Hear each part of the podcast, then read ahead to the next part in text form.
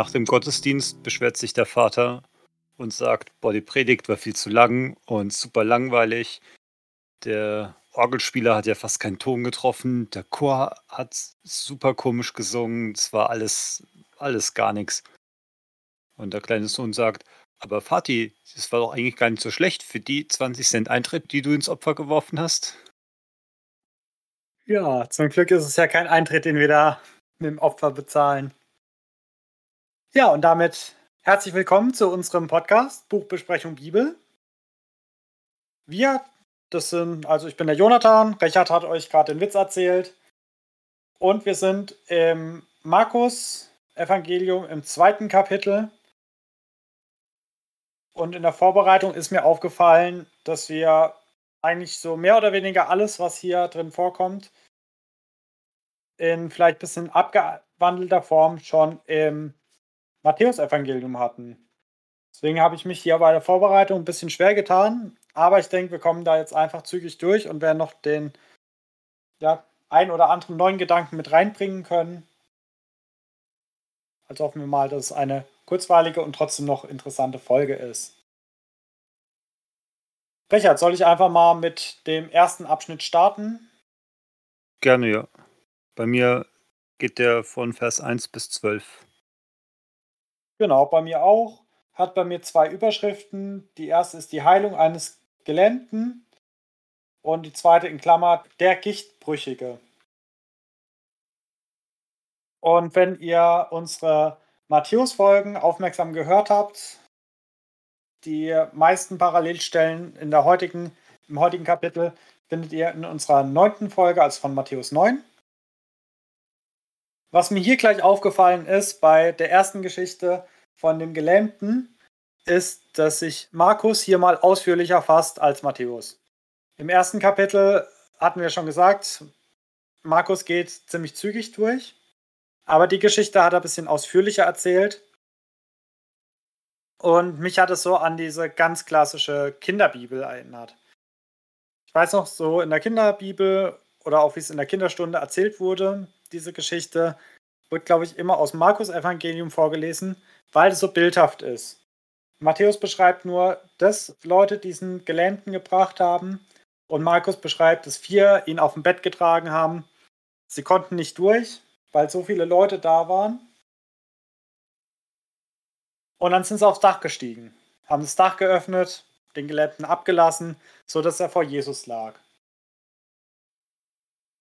Und dann geht es, was auch Matthäus beschreibt, dass Jesus erstmal nicht sagt, okay, ich heile dich oder ja, da irgendwie anfängt, ihn körperlich zu heilen, sondern er sieht wirklich, was das reelle oder was das drastische Problem bei dem Mann ist.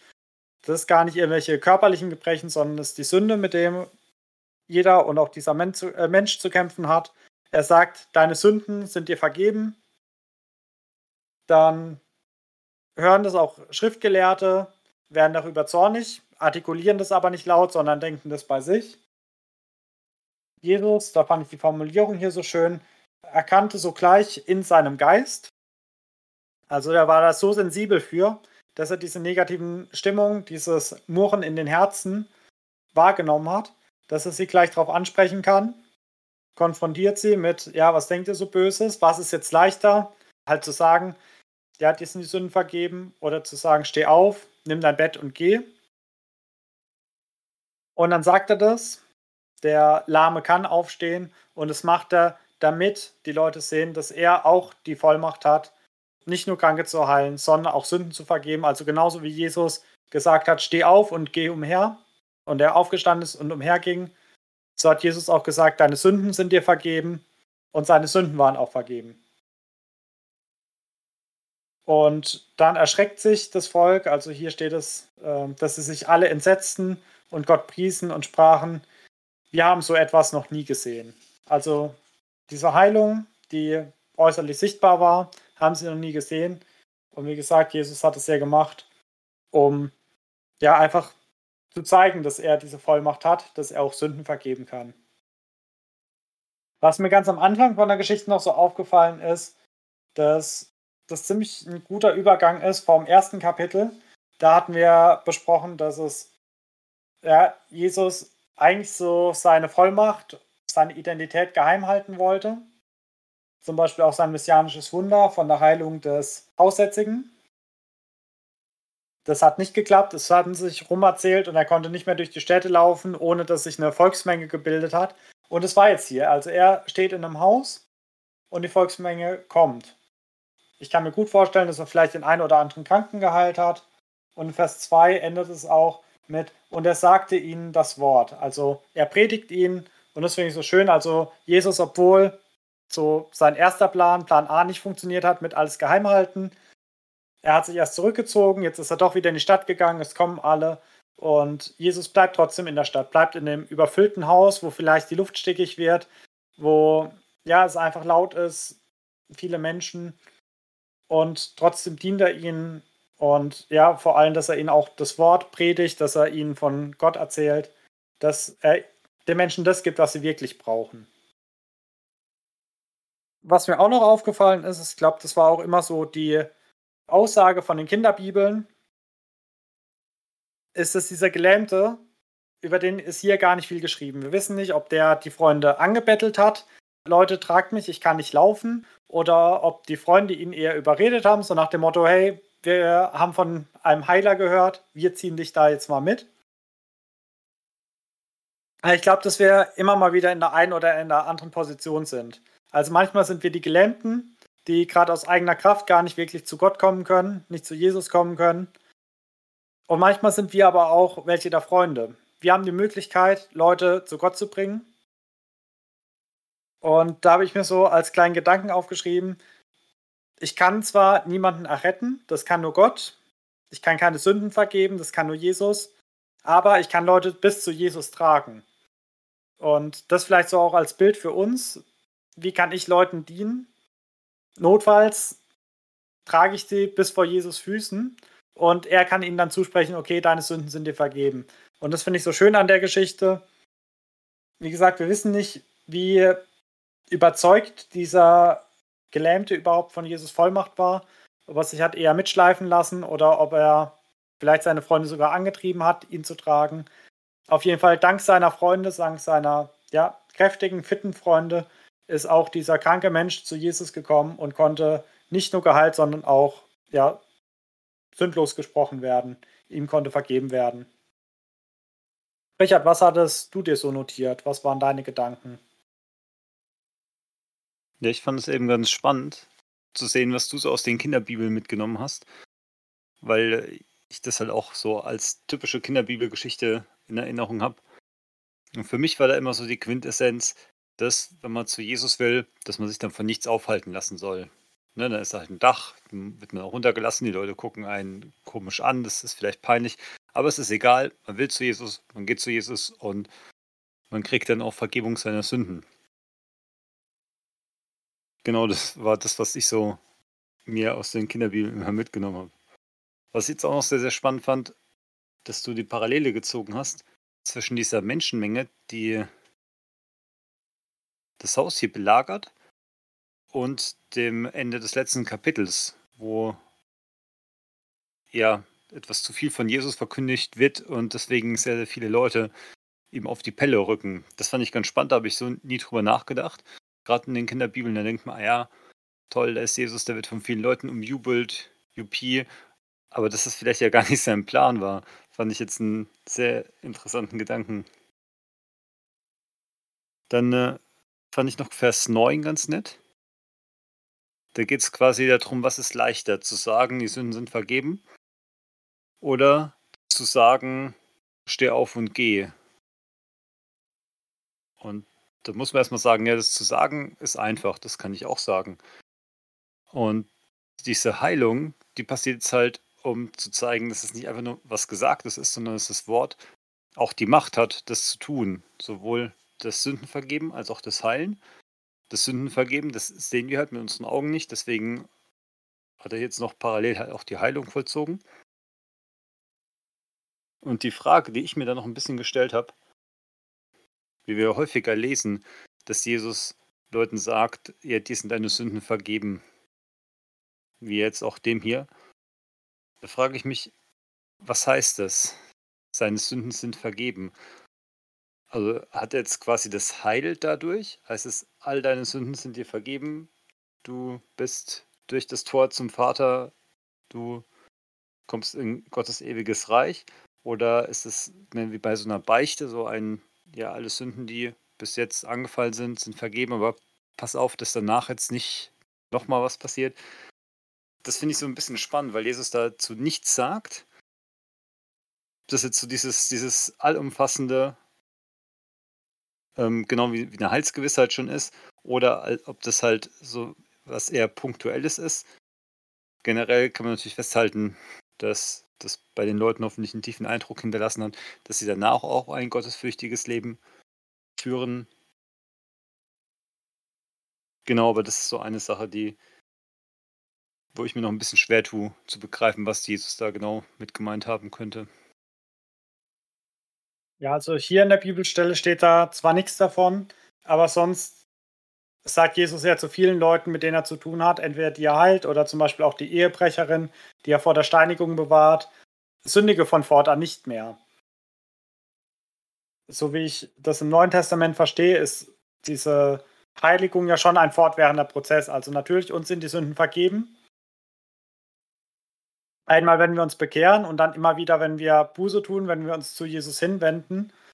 Und auch falls ich jetzt nicht mehr dazu komme, kurz vor meinem Ableben, alle meine Sünden zu bekennen, das habe ich ja schon gemacht. Jesus ist für meine Sünden gestorben.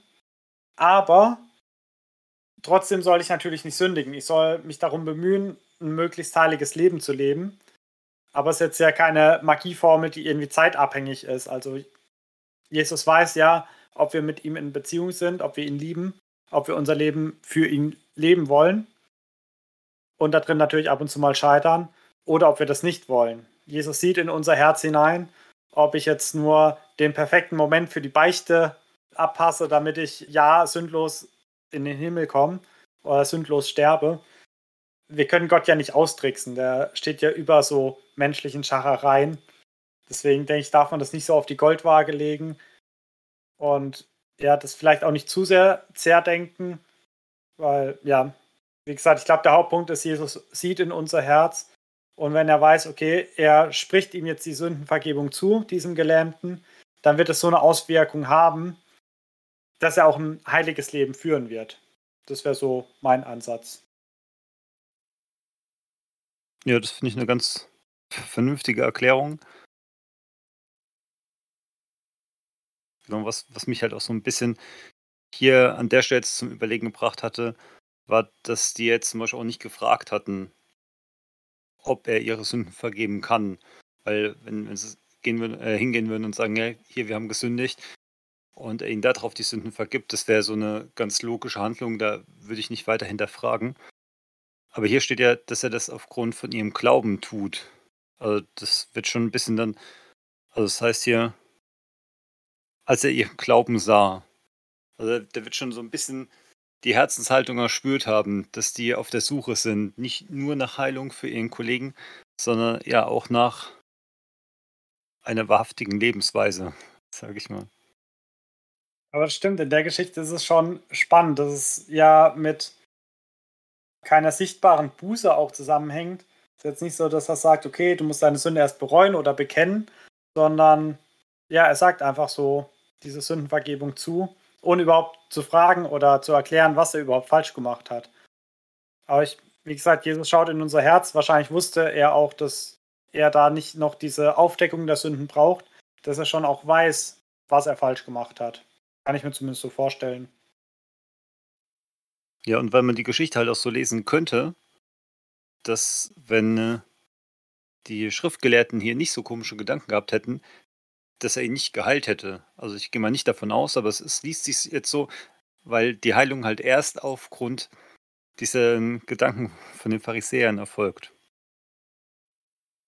Aber ja, ich denke, das wird schon so passen. Stimmt, ja doch, der Gedanke ist mir tatsächlich auch mal ganz kurz gekommen. Ich habe ihn schnell wieder verworfen. Aber du hast recht, eigentlich ist es ja wirklich nur diese Heilung, um den Pharisäern zu beweisen, dass er Vollmacht hat. Weil das wäre auch ein krasses Statement, zu, zu zeigen, wie wichtig es ist, ein vor Gott reines Leben zu haben und wie vergleichbar unwichtig es ist, laufen zu können, wenn man dann Gelähmten hinbringt, ihm werden die Sünden vergeben und man trägt ihn noch wieder raus. Das stimmt, das wäre ein ganz anderes Zeugnis. So, wollen wir dann weitermachen mit dem nächsten Abschnitt, bevor wir uns jetzt zu tief in Details vergraben? Ja, gerne. Fasst du ihn zusammen und fängst mit deinen Gedanken an? Ich ergänze dann gegebenenfalls.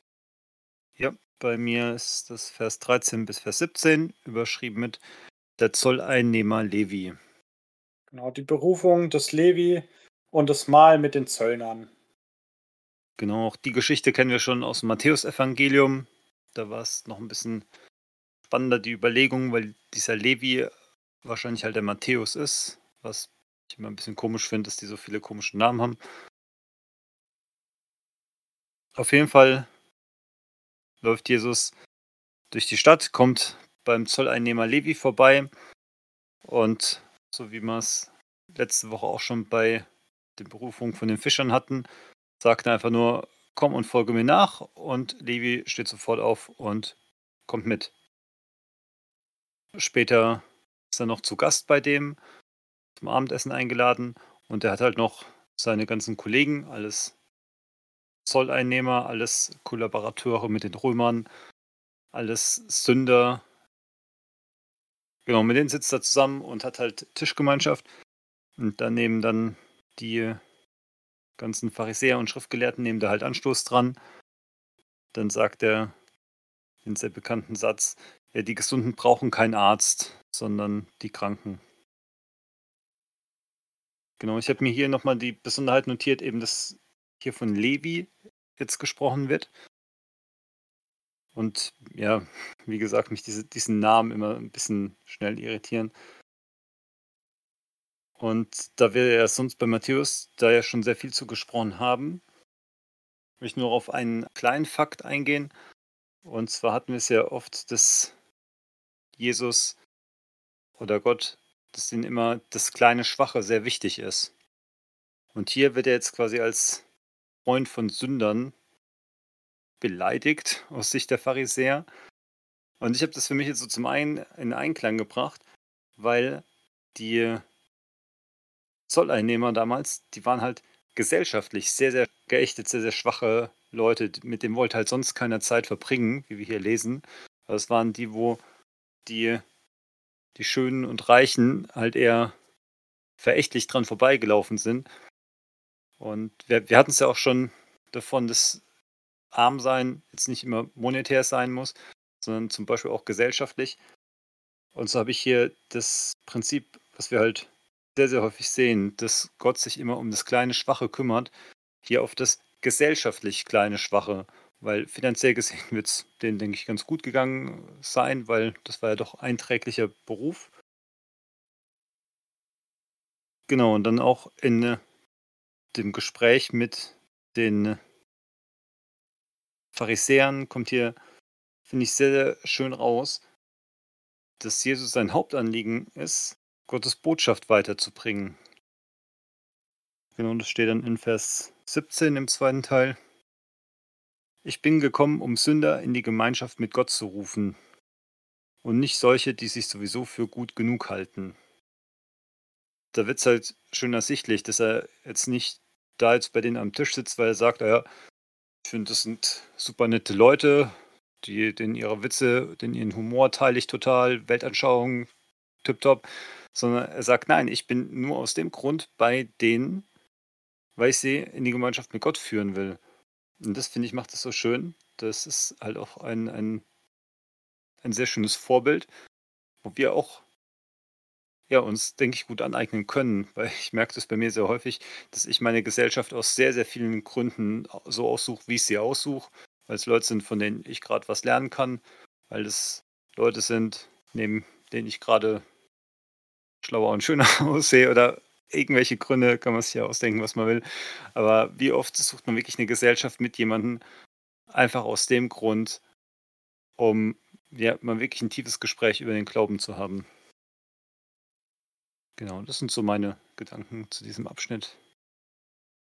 Ja, du hast ja schon angesprochen, dass dieser Zöllner im Markus-Evangelium und auch im Lukas-Evangelium Levi genannt wird. Und die Stelle, die ziemlich eins zu eins im Matthäusevangelium so steht, da wird er Matthäus genannt. Ich habe ein bisschen recherchiert, ich habe bis jetzt keine gute, vor allem keine biblische Quelle gefunden, die wirklich bezeugt, okay, das ist ein und dieselbe Person.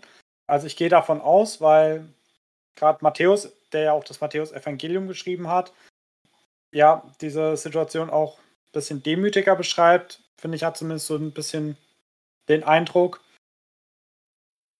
Und vor allem, weil diese Situation alle drei Evangelisten so wichtig finden, also die drei synoptischen Evangelisten, dass die diese Berufung des Levis bzw. des Matthäus aufschreiben. Und das machen sie ja nicht von jedem Jünger. Also wir finden nicht alle zwölf Berufungsgeschichten bei allen drei synoptischen Evangelisten aufgeschrieben. Und was mir noch aufgefallen ist, im nächsten Kapitel, in Markus 3, da finden wir noch einen weiteren Sohn des Alphaeus. Also hier sah Levi den Sohn des Alphaeus. Also jetzt kriegen wir schon mal so ein bisschen was von Verwandtschaftsgrad gesagt. Und bei der Jüngeraufzählung die Berufung der Zwölf in Markus 3, Vers 18, da lesen wir von, also so eine Namensaufzählung, die wir dann nächste Woche genauer besprechen. Und da heißt es dann Matthäus und Thomas und Jakobus, den Sohn des Alphaeus. Und ich weiß nicht, ob das jetzt alles drei Brüder waren oder so, oder ob nur Jakobus und Matthäus, also Levi, Brüder waren.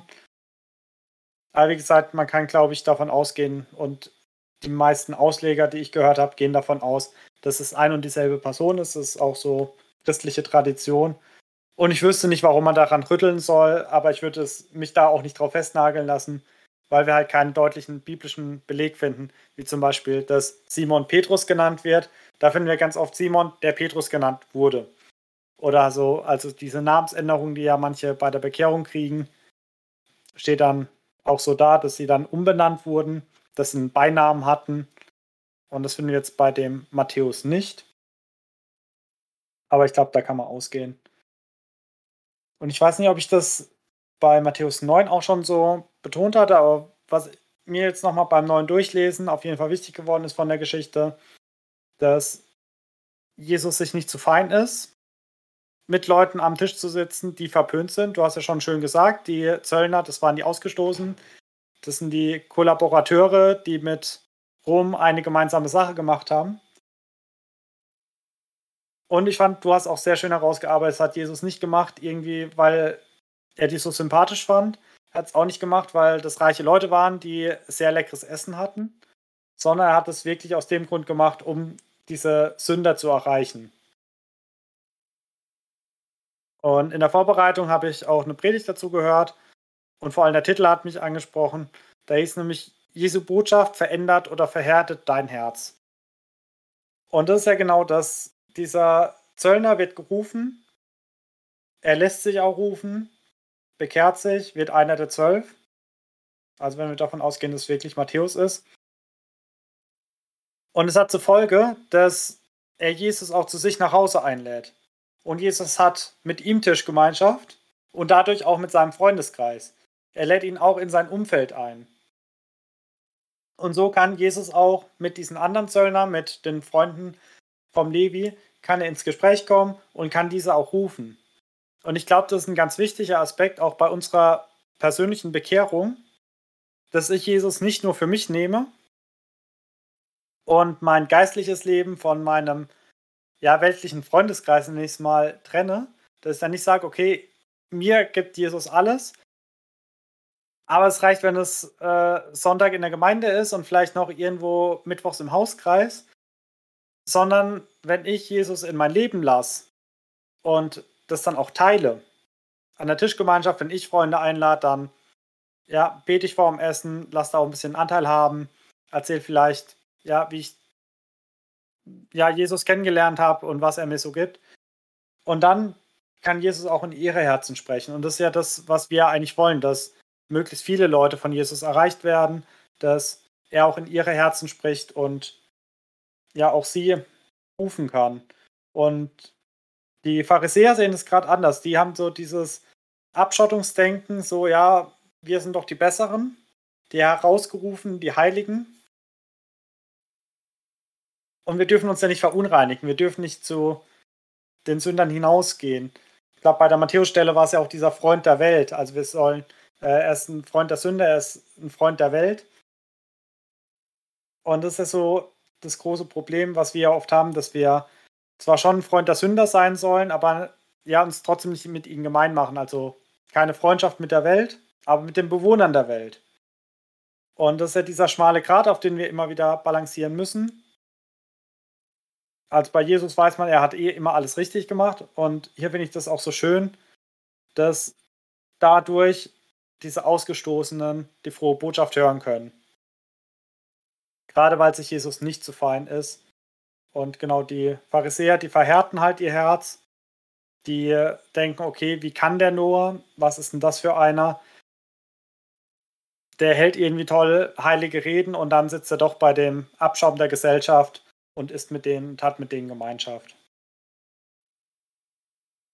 Dann würde ich weiter zum nächsten Abschnitt gehen. Das sind bei mir die Verse 18 bis 22, überschrieben mit die Frage nach dem Fasten. Auch das würde ich eigentlich nur kurz zusammenfassen, weil wir das auch schon ausführlich besprochen haben in unserer Matthäus Kapitel 9 Folge. Da kommen jetzt nämlich nicht irgendwelche Schriftgelehrten, sondern die Jünger des Johannes, also Johannes des Täufers, zu ihm.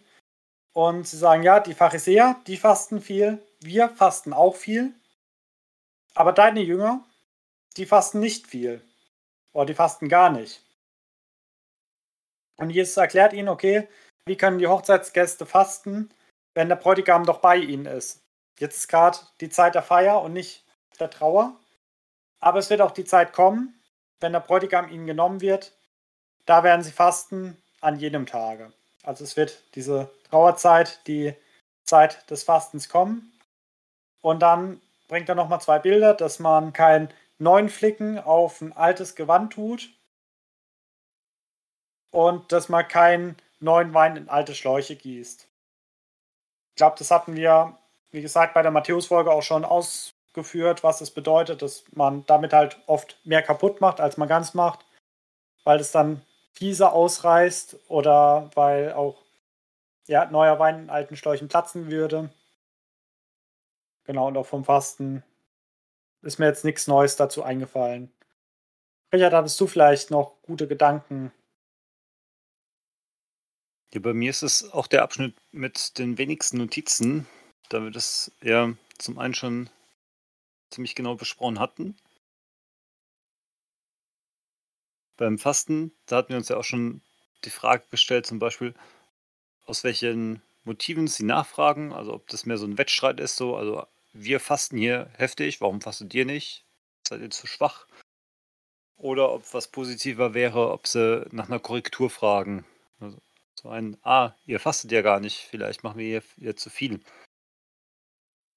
Und zum zweiten Teil, das ist der, der mich immer sehr, sehr verwirrt. Vielleicht habe ich mir auch deswegen ein bisschen weniger notiert. Da weiß ich noch, da hattest du in der Matthäus-Stelle das auf den neuen Bund, den neuen und den alten Bund gemünzt, dass das hierfür stehen könnte. Ich habe mir dazu noch ein bisschen weitere Gedanken gemacht und habe noch so an gute Vorsätze denken müssen. Was wir auch manchmal wie ein, ein Flicken auf etwas haben. Wir wollen irgendwie was in unserem Leben ändern, irgendeinen Wandel herbeirufen, mit dem Rauchen aufhören, also dass wir uns dann auch gute Vorsätze nehmen, sagen, okay, ab jetzt ziehen wir das durch mit der stillen Zeit. Und das ist dann quasi auch, ja, wenn Jesus jetzt vom neuen Bund spricht, für uns auch nochmal so, so ein kleines neues Bündchen. Also dass wir da auch nochmal neu drauf eingehen. Das habe ich mir ja nochmal so vorgestellt, um es für mich ein bisschen runterzubrechen. Wobei ich sagen muss, dass mit dieser, dass mit diesem zweiten Teil, das mir doch sehr, sehr schwer tue. Bei mir ist auch dieser ganze Abschnitt überschrieben mit neue Formen für das neue Leben. Und was ich da auch nicht ganz dran verstehe, ist, warum das beides jetzt so komplett in einem Kontext, in einem Abschnitt ist. Wir haben erst die paar Verse übers Fasten und dann die paar Verse wo Jesus das sagt, dass man halt ja neuen Wein nicht in alte Schläuche füllt, was sich erstmal wie halt Haushaltstipps anhören. Und da fehlt mir so ein bisschen vor Vers 21 nochmal ein bisschen mehr Kontext, dass Jesus nicht nochmal irgendwas einleiten konnte. Genau, aber da habe ich jetzt auch nach Recherche jetzt nichts Schlaues zu gefunden. Aber vielleicht finde ich ja noch was, bis wir das bei der nächsten Parallelstelle besprechen können. Vor Lukas 5 dann. Genau. Ja, wobei ich deinen Ansatz mit dem neuen Leben, äh, muss ich gerade so an einen Spruch denken, dass Jesus halt nicht wie eine App auf einem Smartphone ist, sondern es ist wie ein neues Betriebssystem, wo man das ganze Smartphone einmal neu booten muss und dann schauen, welche Apps mit dem neuen Betriebssystem überhaupt kompatibel sind. Weil ich habe oft das Gefühl, dass wir Christen davon ausgehen, okay, Jesus ist irgendwie ein nettes Add-on für mein Leben, den ich wie so ein Flicken ja, auf mein kaputtes Leben aufmache und dann, dann passt es schon. Jetzt sieht es ja halbwegs fromm aus. Jetzt ist da ja ein Jesus-Sticker drauf. Aber es ist ja nicht das, was Jesus seinen Anspruch hat, sondern er will uns ja von Grund auf erneuern. Er will ja, dass wir unser altes Kleid verbrennen und er uns ein neues geben kann. Das denke ich, ist das, was er hiermit aussagt. Also, was genau das jetzt mit Fasten zu tun hat, ob Fasten vielleicht auch so eine bisschen ja eine Geißelung von uns selber ist, dass wir uns ein bisschen zurücknehmen und dass es nicht hier sein Ziel ist, sondern er will, dass wir uns komplett zurücknehmen, dass wir unser Leben sterben, um ja ein neues Leben mit ihm zu leben vielleicht. Das ist mir gerade so spontan eingefallen bei deiner Fragestellung, dass er wirklich so eine rundum Kompletterneuerung will und es reicht nicht mehr, nur so ein bisschen was zu machen, was ja früher im alten Bund oder was jetzt hier auch die Pharisäer und die Jünger des Johannes machen. Dieses, ich nehme mich jetzt halt ein bisschen zurück. Ich verzichte jetzt mal eine Woche auf Essen und äh, lerne dadurch, mich selbst nicht mehr so wichtig zu nehmen und meine Bedürfnisse. Nein, Jesus will, sagt, mit mir gestorben, mit mir auferstanden, neues Leben, neues Kleid neuer Wein im neuen Schlauch. Ja, diese Kompletterneuerung oder der neue Bund, das ist halt auch jetzt für uns noch sehr, sehr aktuell, weil wir auch in diesem neuen Bund sind. Und auch wenn wir jetzt aus, aus dem sündigen Leben kommen und das Leben Jesus abgeben, haben wir auch diese Erneuerung. Und deswegen finde ich es so ein bisschen schwierig, das ist mit, diesem, mit dieser Fastenstelle in Einklang zu bringen. Ich weiß nicht, ob es da vielleicht sinnvoller gewesen wäre, andere Verseinteilung, wobei die auch außerbiblisch nachträglich hinzugefügt wurden meist. Weil äh, kurz beim Fasten, da ist ja auch so, dass es eine sehr spezielle Situation hier ist, in der das, ich sag mal, von Jesus toleriert ist, nicht zu fasten. Er sagt jetzt zum Fasten generell nichts. Er sagt jetzt nicht, ja, die Pharisäer und die Jünger des Johannes, die machen das schon alles sehr, sehr richtig. Aber bei mir ist es jetzt gerade anders, sondern er ja, rechtfertigt sich eigentlich nur ein bisschen, warum seine Jünger jetzt nicht fasten und sagt er, solange der Bräutigam da ist, wird die Hochzeitsgesellschaft ja wohl nicht fasten. Und damit meint er natürlich sich selber und kündigt hier auch schon an, es wird, wird schon früh genug kommen, dass der Bräutigam nicht mehr da ist und dann werden sie fasten. Also davor haben sie, also seine, seine Jünger als anständige Jugend haben die ganzen Fastensachen eingehalten, gemacht dann sind sie mit Jesus durch die Gegend gezogen und haben da so ein bisschen in Völlerei, sag ich mal, gelebt. Wir kommen ja gleich noch dazu, dass sie selbst am, am Sabbat hier die, die Ähren noch genascht haben. Und danach haben sie sich auch wieder im Fasten geübt. Und genau hier ist dadurch halt sehr gut beschrieben, dass es zeitlich ist. Genau, aber so Sachen wie halt mit dem Flicken und dem Bein in den Schläuchen, das ist halt so universalgültig. Das hat jetzt nichts einfach nur für diese Zeit zu tun, in der Jesus auf, auf Erden ist. Ja, dann mache ich einfach mal weiter mit dem äh, schon letzten Abschnitt. Der Ruhetag ist für den Menschen da. Und auch hier die Stelle, wie wir sie schon hatten, an einem Sabbat ging Jesus mit seinen Jüngern durch die Getreidefelder. Auch interessant, weil die strengen Pharisäer, die hatten ja auch nur eine Schrittanzahl, die sie laufen. da ist dann auch so ein Gang durch ein Getreidefeld natürlich auch schon mal was schon viele von diesen Schritten weg. Aber ja, Jesus war das alles ja nicht so wichtig, wie er die Folgenverse zeigen. Die Jünger hatten dann wohl ein bisschen Hunger, haben Ähren gerauft.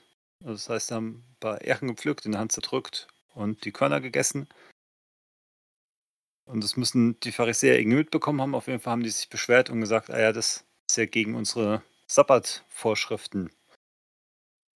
Und Jesus entgegnet ihnen dann mit dem sehr interessanten Satz in Vers 25. Habt ihr denn nie gelesen, was König David tat, als er und seine Männer in Not geraten waren und Hunger hatten? Damals zur Zeit des hohen Priesters Abjatar ging er in das Haus Gottes, er aß mit seinen Männern von dem Brot, das Gott geweiht war und das nur die Priester essen durften. Und weiter fügt Jesus jetzt hier noch hinzu, dass der Sabbat für den Menschen ist und nicht umgekehrt. Und dass er auch er als Menschensohn Herr über den Sabbat ist und quasi diese Vorschriften somit auch quasi bestimmen darf. Und auch wenn wir hier jetzt schon das schon mal besprochen hatten, in der Parallelstelle, sind mir hier doch nochmal so ein paar Sachen aufgefallen. Zum einen ist das halt so, so spannend, wie er auf die Pharisäer reagiert, dass er sagt, habt ihr denn nie gelesen? Also er stellt sich so ein bisschen als dumm dar, beschweren sich und dann sagt er, ah, was beschwert ihr euch? Habt ihr etwa die Bibel nicht gelesen? So wie wir vielleicht auch manchmal ganz gerne argumentieren. Und haut dann halt eine Auslegung raus, die ich mich jetzt so nicht getraut hätte, weil bei König David, als der mit seinen Männern da auf der Flucht war, Jesus zitiert hier selber korrekt, als er und seine Männer in Not geraten waren und Hunger hatten. Und dann habe ich mir erstmal die Frage gestellt, ja, was war jetzt mit den Jüngern? Waren die in Not geraten? Waren die an ihrem Sonntagsspaziergang auf dem, äh, am, am Feldrand und waren auf einmal dem Kollaps nah, weil sie ihr Pausenbrot vergessen hatten? Ich kann mir das nicht so vorstellen. Ich hätte nie diese Auslegung da jetzt rausgezogen und gesagt, ah ja, wenn ich da ein bisschen spazieren gehe und mir gelüstet nach dem Getreide, dass das ja quasi gleich ist wie der König David, wie er gejagt wurde und dann in Not war und sie nichts zu essen hatten und in den Tempel gegangen sind. Das, das erschließt sich mir gar nicht. Das ist eine, ein Vergleich, den Jesus hier bringt, von dem her ist er legitim. Und ich denke, dass Jesus halt hier das bekräftigen will, was, was er ja dann in den folgenden Versen sagt, dass nicht wir Menschen erschaffen sind, damit der Sabbat geheiligt wird, sondern der Sabbat soll heilig sein, weil das für uns Menschen gut ist. Und das Spannende daran ist, dass er halt diese Vollmacht hat, das so krass auszulegen, wie ich mich das nie getrauen würde. Weil er ja auch selber sagt, hier, der Menschensohn ist Herr über den Sabbat. Also er darf sagen, was man am Sabbat machen darf und was nicht, weil Jesus ist halt Herr über alles. Der der kann dir auch erlauben, übers Wasser zu gehen und dann hat die Schwerkraft da nicht mehr mitzureden. Und ja, wie sehr steht das dann noch über, über irgendwelchen Sabbatgeboten?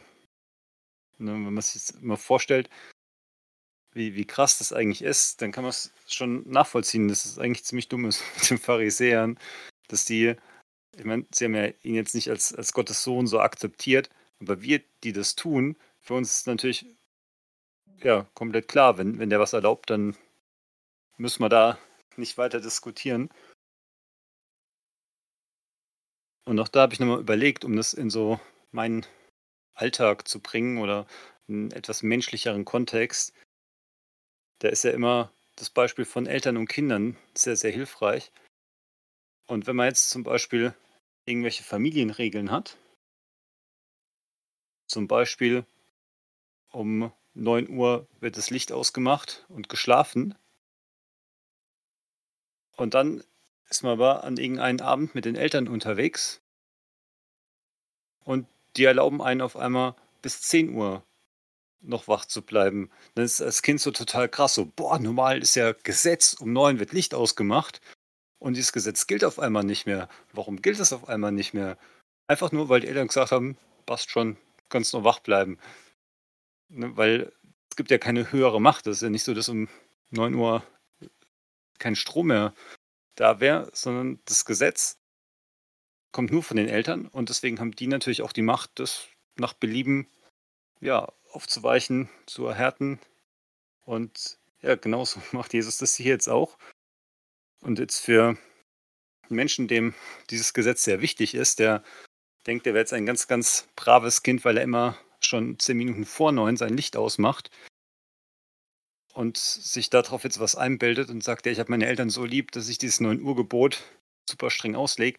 So jemand kommt dann halt nicht wirklich drauf klar, wenn es dann heißt, ach, bis 10 Uhr passt auch. Dann bricht für die natürlich eine Welt zusammen. Ja, mir ist bei den Versen gleich am Anfang aufgefallen, weil bei meiner Bibel sind die Parallelstellen schön oben bei der Überschrift dran geschrieben. Und die anderen Geschichten, die wir heute besprochen haben, waren alle in Matthäus 9 gestanden. Und jetzt sind wir schon bei Matthäus 12. Und da muss ich wieder schmunzeln, wie zügig hier Markus einfach durchheizt. Dass er, ja, wenn man sich am Matthäus-Evangelium orientiert, da einfach mal ganze Kapitel weglässt. Genau, ansonsten die Geschichte, du hast ja schon gesagt, fast eins zu eins steht sie im Matthäusevangelium, hatten wir da auch schon ausführlich besprochen. Du hattest jetzt nochmal die Parallelstelle, äh, nicht die Parallelstelle, sondern den Bezug aufs Alte Testament mit dem König David ähm, herausgehoben. Fand ich ganz lustig, weil ich gebe dir recht, eine Notsituation von, ich bin gerade, werde von meinen Feinden verfolgt und bin wirklich am Hungern. Und äh, ja, ich bin bei meinem Sonntagsspaziergang im Kornfeld und laufe an ein paar Ehren vorbei. Ist natürlich komplett unterschiedlich. Das eine ist eine Notsituation und das andere ist, wie du ja auch schon schön gesagt hast, ähm, ja, eine Lockerung der Regeln, die Gott ja so gar nicht gemacht hat. Also diese ganzen Sabbatgebote, auf die sich die Pharisäer beziehen, es sind ja oft aus ihrer eigenen Feder. Das Gebot, was Jesus ihnen gegeben hat, ist, dass sie den Sabbat heiligen sollen, dass sie da nicht arbeiten sollen. Aber wie die Arbeit aussieht, das hat Gott gar nicht so genau definiert. Und ja, die Pharisäer, das hat mir auch schon häufiger gesagt, haben da einen sehr weiten Rahmen um den Sabbat gezogen, damit sie ja kein Sabbatgebot übertreten oder beziehungsweise selbst wenn sie eins ihrer Gebote übertreten, trotzdem das göttliche Gebot noch gehalten wird. Was ich auch noch ganz interessant fand, dass bei Matthäus, der bringt nochmal einen zweiten Bezug aufs Alte Testament, nämlich auf die Opferrituale. Dass die Priester im Tempel auch am Sabbat ja arbeiten müssen. So wie bei uns ja der Pfarrer auch am Sonntag arbeiten muss und den ja auch keiner anpflaumt, warum er am Sonntag nicht frei hat.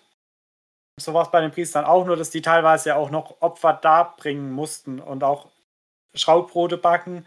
Die wurden teilweise am Sabbat zubereitet. Also hier auch dieses, ja, am Sabbat darf man nicht arbeiten und ist dann auch ein bisschen geheuchelt, weil das selbst die Priester auch machen, ohne sich zu versündigen.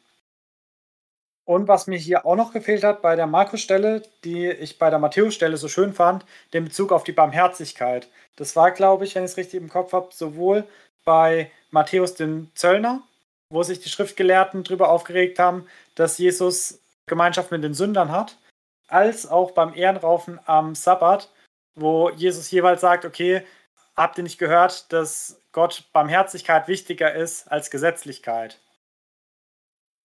Und diesen Aspekt, der Matthäus so wichtig war, lässt Markus hier raus und er stellt, wie du auch schon gesagt hast, einfach diese Macht Jesu hin.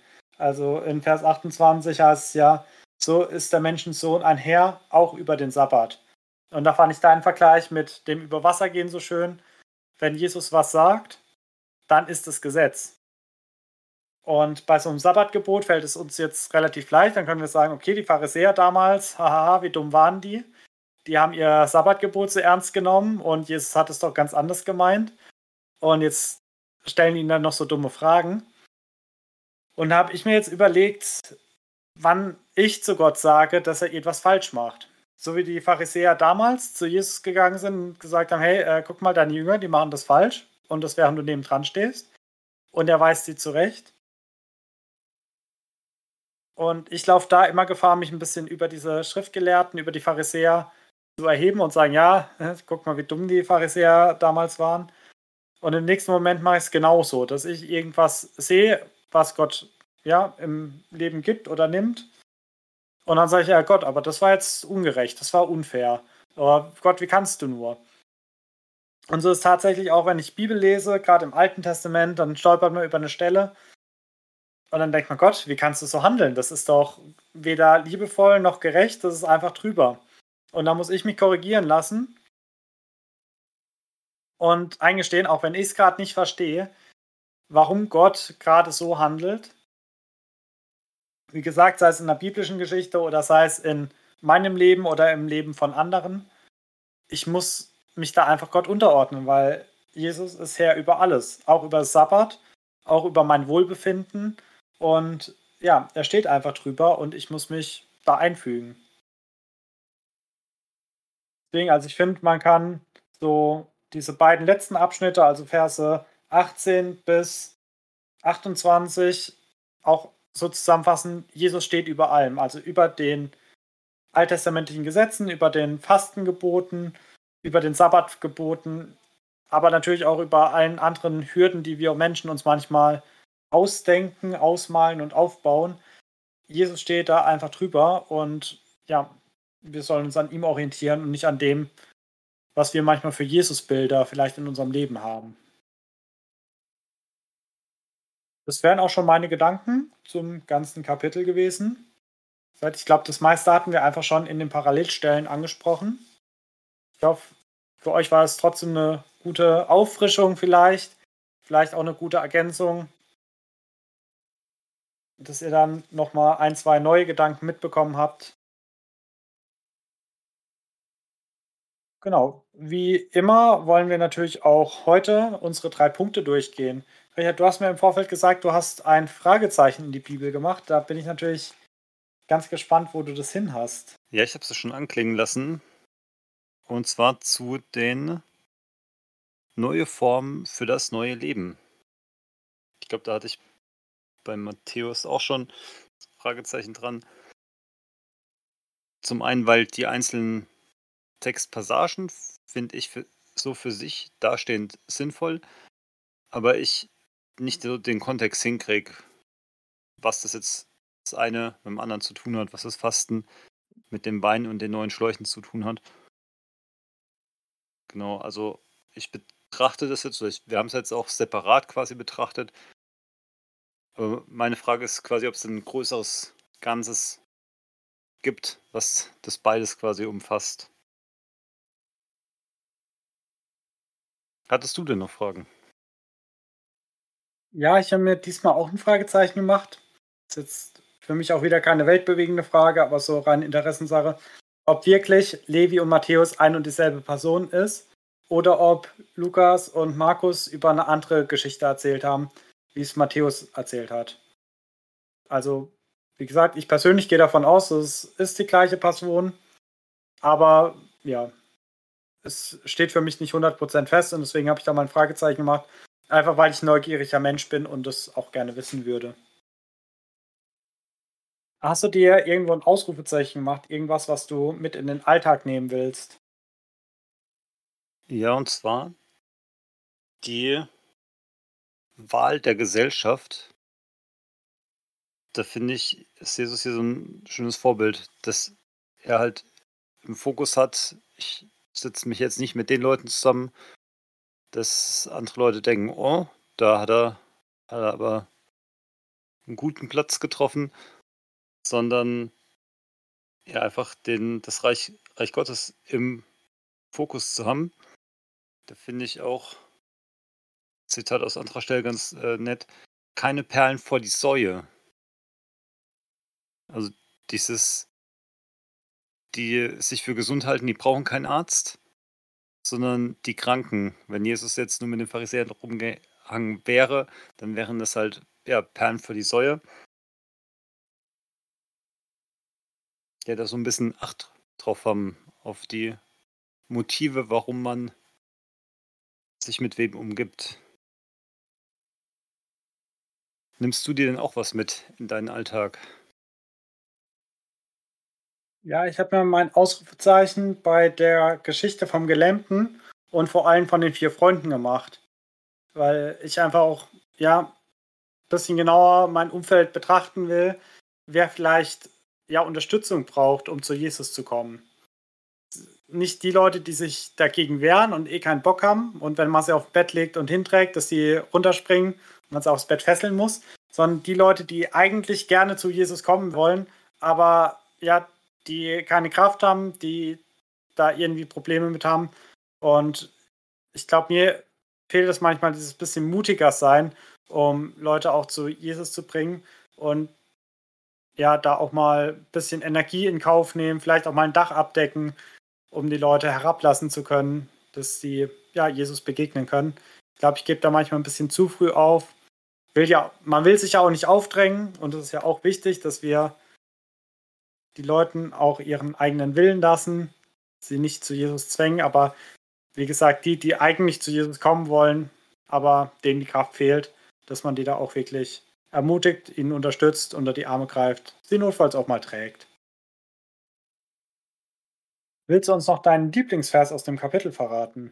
Das ist Vers 27.